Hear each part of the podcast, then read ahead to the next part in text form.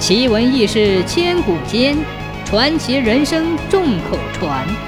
千古奇谈。从前有个财主，对人刻薄，却又偏爱装作大方。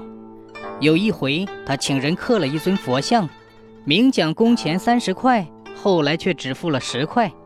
师傅只得忍气吞声，捡了家伙就走。财主去看佛像时，却吓了一跳，说：“嗯，明明是睁着眼的，为何却闭着双眼？”于是他派人把师傅找回来，问个究竟。师傅装作诧异地说：“哎，是啊，我明明刻时睁着双眼，为何现在闭上了眼？”财主慌了，忙对师傅说：“那这可怎么办呢？你有什么法子补救吗？”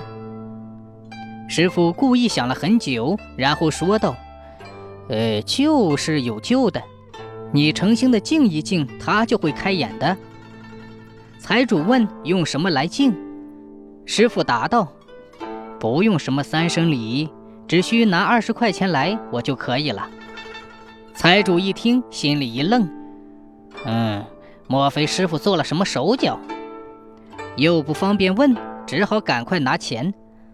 师傅见财主一走，忙把贴在佛像双眼上的漆扯去了。当财主把二十块钱交到师傅手里，师傅对财主说：“你把双眼紧闭，我念几句咒诀，菩萨的双眼就会睁开了。”财主遵命，闭起了双眼。师傅念道。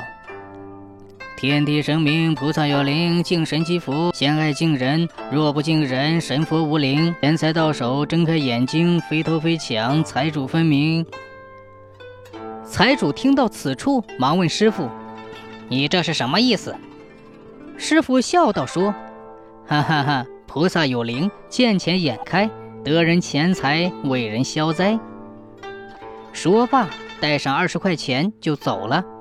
财主睁眼一看，佛像的双眼果然开了，一时呆若木鸡，不知其所然。